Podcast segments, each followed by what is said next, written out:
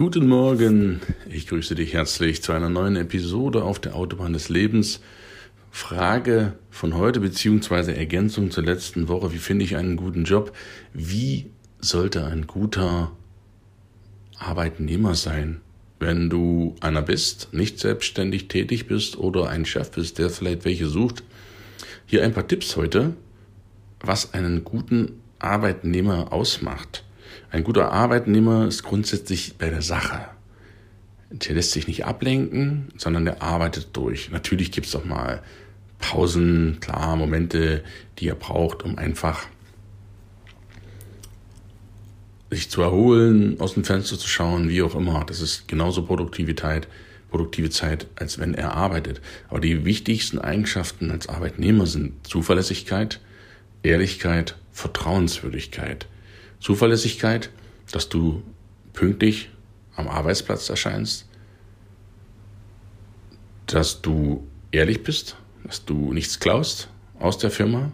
Natürlich hat jeder schon mal eine Büroklammer mitgenommen und ein Blatt Papier, das, davon rede ich nicht, aber dass du ehrlich bist und dass du auch vertrauenswürdig bist, dass Betriebsgeheimnisse für dich behalten kannst, dass du nicht alles ausplauderst, dass du einfach deinen Job machst und zwar so, dass er der Spaß macht.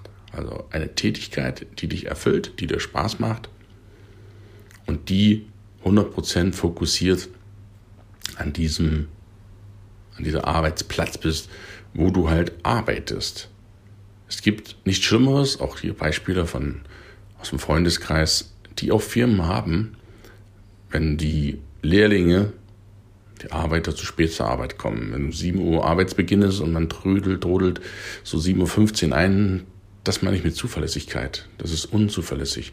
Auch wenn das vielleicht dir so vorgelebt wurde von deinen Eltern, das ist ein No-Go für einen ordentlichen Arbeitnehmer.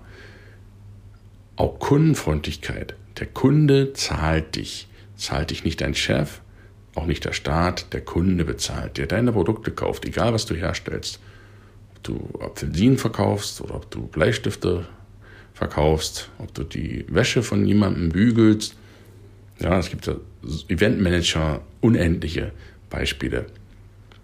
Dass du kundenfreundlich bist, dass du Kunden nicht vollpöbelst, dass du nicht anmaulst. Das ist wichtig. Ich hatte letztens als Beispiel ich habe zu Hause hier eine Photovoltaikanlage auf dem Dach installiert, installieren lassen. Und der Elektriker, junger Mann, 20 Jahre jung, liebe Grüße an dich, falls du den Podcast hörst, er sagte auch von manchen Kunden, wo die PVA-Anlage installiert wurde, wurde er angemault, warum er so langsam wäre, warum er jetzt erst kommt, was er dann rumsteht, ob er nicht mal fertig werden will. Aber keiner hat gesehen, dass er akkurate Arbeit macht, dass er vielleicht auf andere Arbeit auf dem Dach warten musste und dann nicht irgendwas anstellen kann, Strom anstellen kann, dass die Sicherheit gewährleistet ist. Und er hat tatsächlich bei einem Kunden völlig richtig gemacht. Er hat ihn stehen lassen, ist gegangen. Hat er sich der Kunde beschwert bei seinem Vorgesetzten, das kann er nicht angehen hier, faule Sau und so nach dem Motto. Und hat der Vorgesetzte auch richtig cool reagiert, das hat er mir erzählt und gesagt, nee, das ist richtig, ich wäre auch gegangen bei Ihnen als Kunde. Und das finde ich cool. Das ist authentisch, echt sein. Du musst dich hier nicht runtermachen lassen als jemand, der produziert. Und du darfst auch bitte schön im Umkehrschluss deinen Kunden nicht runtermachen. Das ist auch ganz wichtig. Ja, der Kunde ist nach wie vor noch König bis zu einem gewissen Grade. Du musst dir nicht alles gefallen lassen. Und das, diese Kunden sind dann auch nicht deine Kunden und sie verdienen deine Arbeit und deinen Wert, den du schaffst, auch nicht. Such dir Kunden, die du liebst und such dir eine Tätigkeit, die du liebst. Das sagt mein Coach Bodo Schäfer zum Beispiel immer wieder. Suche eine Tätigkeit, bei der du so viel Leidenschaft hast, dass du sie auch ohne Bezahlung machen würdest. Natürlich braucht jeder Geld zum Leben, seine Ausgaben, seine Rechnung zu bezahlen, natürlich in Urlaub zu fahren oder seinen, seinen Lebenstraum zu erfüllen, Vermögensaufbau zu betreiben, gar keine Frage.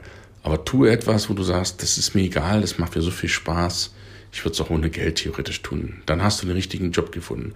Und dann suchst du dir Menschen, Kunden, die du liebst. Warum ist es wichtig, seine Kunden zu lieben? Weil wenn du, bleiben wir dem Beispiel bei dem Elektriker, 20 Jahre jung. Nick heißt er übrigens, liebe Grüße, der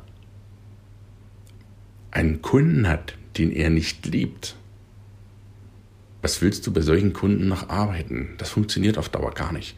Wenn du deine Kunden nicht liebst, und ich meine wirklich das Wort lieben, was willst du mit dem Kunden? Wenn du die nicht magst, so arbeitet sich nicht gerne. Selbst wenn du etwas kannst, was du mit Leidenschaft machst, und du hast ein Klientel an Kunden, was es nicht zu schätzen weiß, was dich runtermacht, wirst du auf Dauer keinen Erfolg haben.